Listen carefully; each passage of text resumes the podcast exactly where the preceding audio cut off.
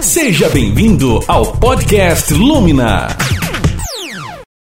Olá, vamos ouvir mais um podcast do nosso livro de crônicas. Eu sou a professora Michele, leciono na Escola Lumina, ministro as aulas de redação do sexto e sétimo ano. O que me motiva a escrever são os fatos do cotidiano, mas principalmente os meus alunos. Acredito que quando somos exemplos e parceiros dos nossos educandos, eles seguem a vida mais, com mais segurança, felicidade e comprometimento. Meus alunos, minha inspiração. E a crônica escolhida de hoje é Até as frases expressam saudades. Até as frases sentem saudades de não sentir saudades. Alguém em algum lugar neste momento está sentindo saudades como a Carol, que sente saudades dos abraços dados pelos seus velhos amigos, a Lara, que está com saudades da escola e da família, o Filipe, que sente falta da escola e acha que ficar sem o abraço da família é muito chato.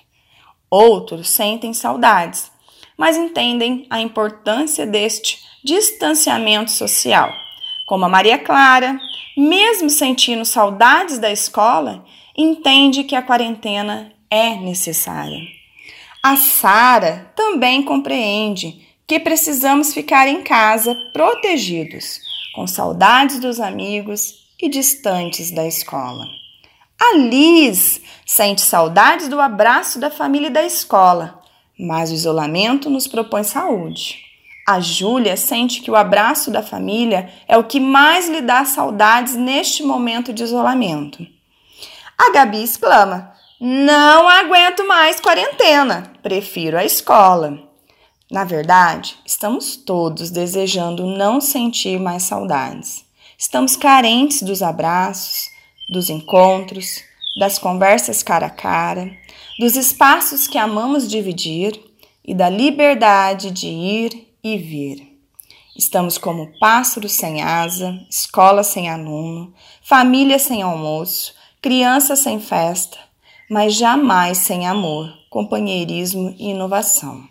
Sentimos falta do velho, porém estamos vivenciando o novo, cheio de tecnologias, desafios e encontros virtuais. Quando tudo isso terminar, iremos unir o velho com o novo e o novo com o velho. Mas, como diz a Flor Yasmin, Isolamento e saúde são necessários neste momento. Saudosos estamos, porém irá passar, e saudades iremos matar.